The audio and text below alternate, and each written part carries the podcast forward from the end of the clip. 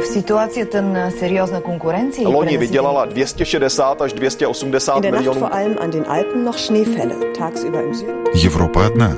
Европейцев миллионы. erinevalt kahest varasemast õhtust on tänane möödunud tunduvalt Idag så besökte vdn Michael A O'Leary Jobbik azonban bejelentette, hogy egyetlen rendezvényen sem Разные взгляды на жизнь в программе «Европа лично». Здравствуйте, в эфире «Европа лично». У микрофона Яна Ермакова и сегодня в программе. Число предпринимателей-иностранцев в Чехии постепенно снижается. Во Франции обсуждают труд заключенных. Музеи Швеции будут бесплатными. Об этом далее в программе, ну а начнем с новостей, которые на этой неделе пришли из Финляндии. Для прибывающих в Финляндию беженцев поспешно ищется дополнительное место для размещения. По оценкам иммиграционной службы, для просителей убежища необходимо найти вплоть до нескольких тысяч мест. Как заявляет руководитель отдела по приему беженцев Йорма Куулувайнен, ситуация с размещением остается чрезвычайно сложной уже месяц. Иммиграционная служба ищет любые возможности разместить беженцев. В последние дни сотни просителей убежища прибыли в Финляндию с севера через Швецию. Школьников ловят за употреблением наркотиков во все более раннем возрасте. Больше всего полицию беспокоит то, что растет количество употребляющих наркотики подростков в возрасте до 15 лет. Практически каждый пятый задержанный за наркотические преступления подросток еще учится в средней школе. Чаще всего молодежь употребляет марихуану. Речь о шести-семиклассниках, совсем еще детях. В этом году это было самое тревожное явление. Я хотел бы, чтобы все больше чиновников, просто взрослых, вышли на улицы и увидели своими глазами прежде, чем делать выводы, как обстоят дела. Как я считаю, ситуация сложная. Спасибо нашим финским коллегам и сейчас отправляемся в Чехию. Число предпринимателей-иностранцев в Чехии постепенно снижается. В 2014 году в стране занимались бизнесом 83 тысячи иностранцев, то есть почти на 7 тысяч человек меньше, чем в 2010 году. Тем не менее, каждый 12 предприниматель в Чехии является гражданином другого государства. Это показало исследование, проведенное Ассоциацией средних и малых предпринимателей. Почти три четверти бизнесменов-иностранцев родом из Украины, Вьетнама и Словакии. В последние годы медленно, но уверенно растет и число открывших свое дело в Чехии немцев, говорит Карел Гавличек, член руководства Ассоциации средних и малых предпринимателей Чехии. Nejvíce jich podniká ve středočeském kraji a zejména v Praze. V drtivé většině. Больше всего граждане других государств, решившие заняться бизнесом в Чехии, проживают и работают в центрально-чешском регионе и в Праге. Среднестатистический возраст предпринимателя-иностранца колеблется между 25 и 50 годами.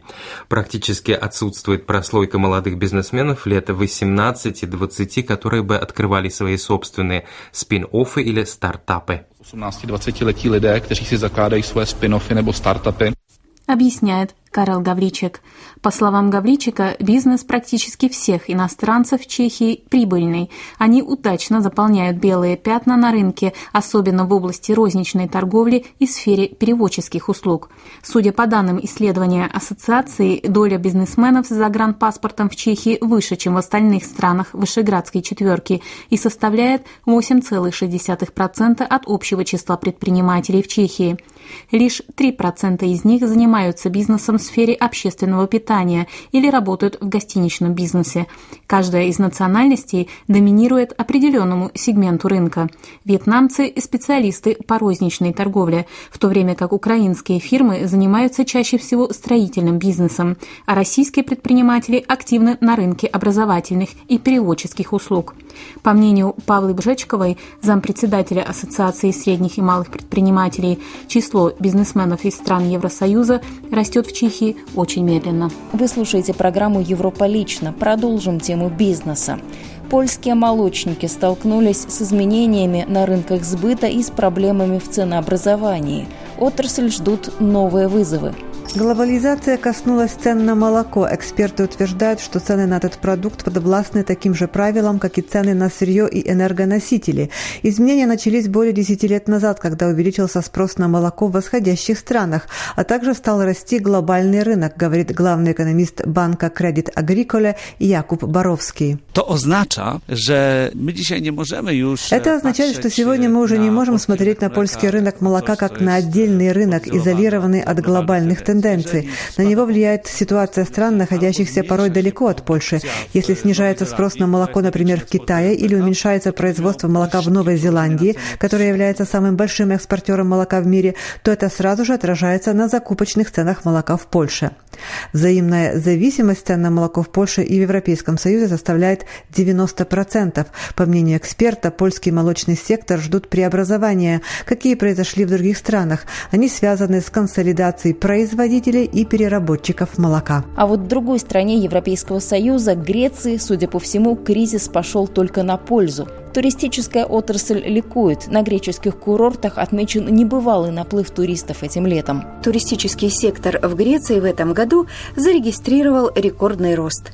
До сих пор страну посетили около 26 миллионов иностранцев, что принесло доходов на сумму более 14,5 миллиардов евро. По данным греческих аэропортов, число рейсов и пассажиров продолжает расти впечатляющими темпами. Возможно, рекордное число туристов в скором времени также увидит и Швеция, где станут бесплатными некоторые музеи. Законопроектом госбюджета на 2016 год предусматривается выделение 80 миллионов крон на бесплатное посещение ряда государственных музеев Швеции. Это предложение – результат переговоров правящих социал-демократической партии, экологической партии «Зеленой» с оппозиционной левой партией. Сокровища, хранящиеся в музеях, принадлежат всем нам. Их собрание существует для нас. Для нас, поэтому, естественно, дать всем шанс получить часть того, чем мы владеем все вместе. Бесплатный вход в музей облегчит дорогу к ним новым категориям посетителей, пишет министр культуры Швеции Алис Бакунки в сообщении для СМИ. Последний раз вход в музей Швеции был бесплатным в период с 2005 по 2006 год. Среди музеев плата за вход в которые отменяется музей современного искусства Стокгольма и Мальмы, Национальный музей Стокгольма, Оружейная палата Королевского дворца, Стокгольма, замок графа Карла Густава Врангеля Скуклостер, Стокгольмский дворец графа и графини Хальвеля и Хальвиска палацет и еще 11 музеев в Швеции. Из Швеции отправляемся во Францию, где на этой неделе получила развитие тема труда заключенных в тюрьмах. Вопрос главным образом связан с социальными правами работающих узников. Суть проблемы в том, что работа заключенных во Франции не попадает под действие трудового законодательства. Условия труда в местах лишения свободы регулируются произвольными решениями тюремной администрации. У Франции сидящий, в отличие от французов на воле, нет права на еженедельные выходные, на оплату больничных или периода безработицы. Для заключенных не существует понятия минимальный размер оплаты труда, рабочий контракт, продолжительность рабочего дня или недели. Нет в тюрьмах, разумеется, и никаких профсоюзов работающих узников. Статус трудящихся заключенных, не имеющих права на рабочий контракт, с 9 года определен в пенитенциарном кодексе весьма обобщенно. Участие заключенных в профессиональной деятельности предполагает акт найма на работу со стороны тюремной администрации. За заключенными признается конституционное право на труд, однако условия этого труда отдаются на произвол тюремных чиновников. В Конституционный совет Франции был передан иск французского заключенного из тюрьмы Пуатье-Вивонна. В административных судах он пытался оспорить решение начальника, который отстранил его от работы в тюремных мастерских. Недавно Госсовет Франции, высший орган административного правосудия, решил передать дело в Конституционный суд. В течение трех месяцев КС должен решить, соответствуют ли законодательные нормы о работе заключенных основному закону страны. Более 250 видных французских юристов и социологов подписали обращение к Конституционному совету, требуя установить для заключенных настоящее трудовое законодательство. Один из подписантов, Филипп Аверньон, специалист по социальному праву и научный руководитель в Национальном центре научных исследований, у микрофона РФИ объяснил суть проблемы. Euh, Во французских тюрьмах полностью отсутствует какое бы то ни было трудовое право. Я не имею в виду полное беззаконие. В уголовном законодательстве есть несколько разрозненных положений. Одно из них, в частности, предполагает невозможность для работающих заключенных иметь трудовой контракт.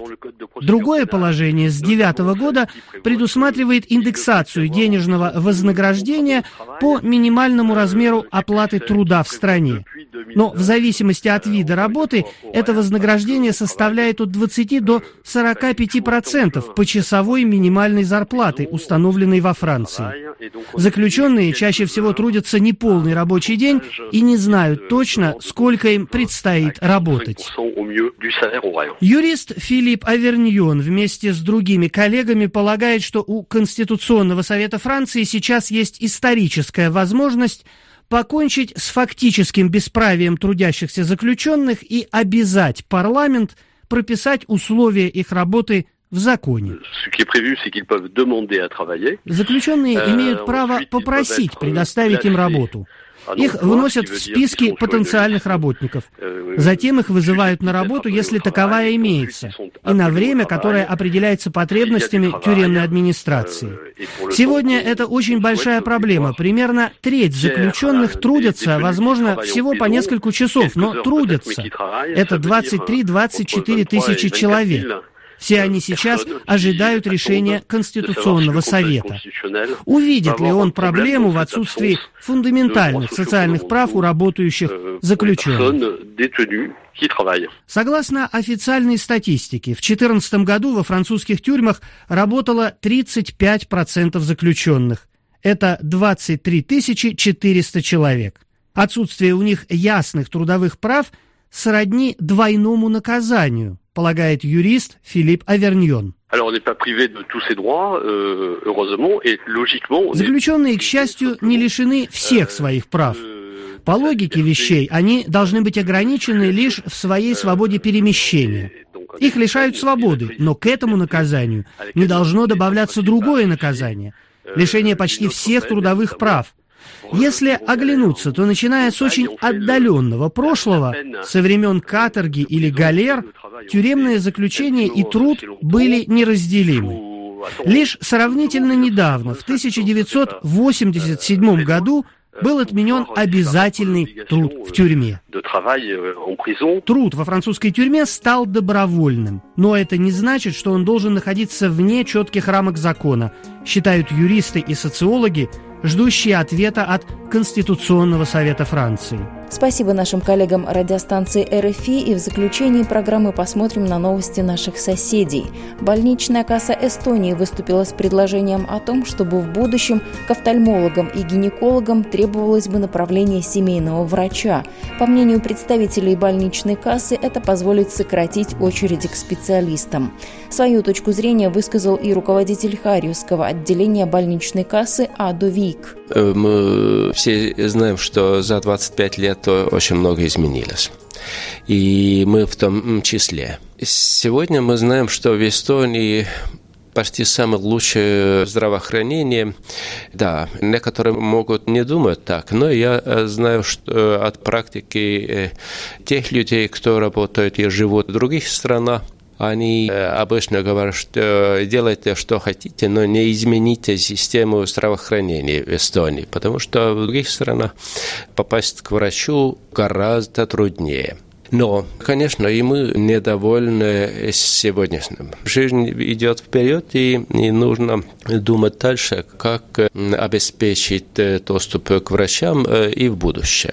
Да, сегодня больничная касса э, ведет исследования э, других стран, и мы э, хотим узнать, как в других странах используют направление к врачу. И, и это исследование мы кончаем к концу этого года.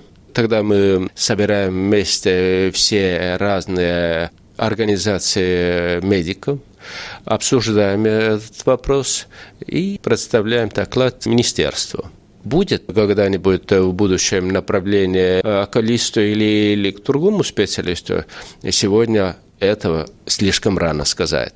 А если от этого будет польза для тех, кто нуждает быстрого вмешательства врача, но тогда стоит думать.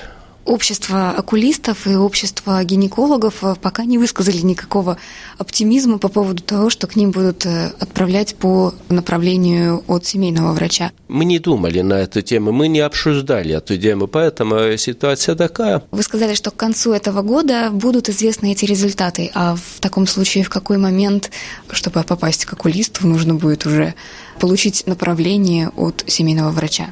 Год-полтора разных обсуждений. Ну, то есть э, раньше времени паниковать не стоит. Да, да, да.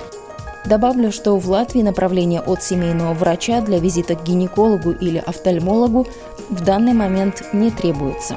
Вы слушали программу «Европа лично». Ее подготовила и провела я, Яна Ермакова. В программе были использованы материалы русских радиостанций Франции, Швеции, Польши, Болгарии, Чехии, Финляндии и Эстонии. До встречи ровно через неделю, в то же время на той же волне.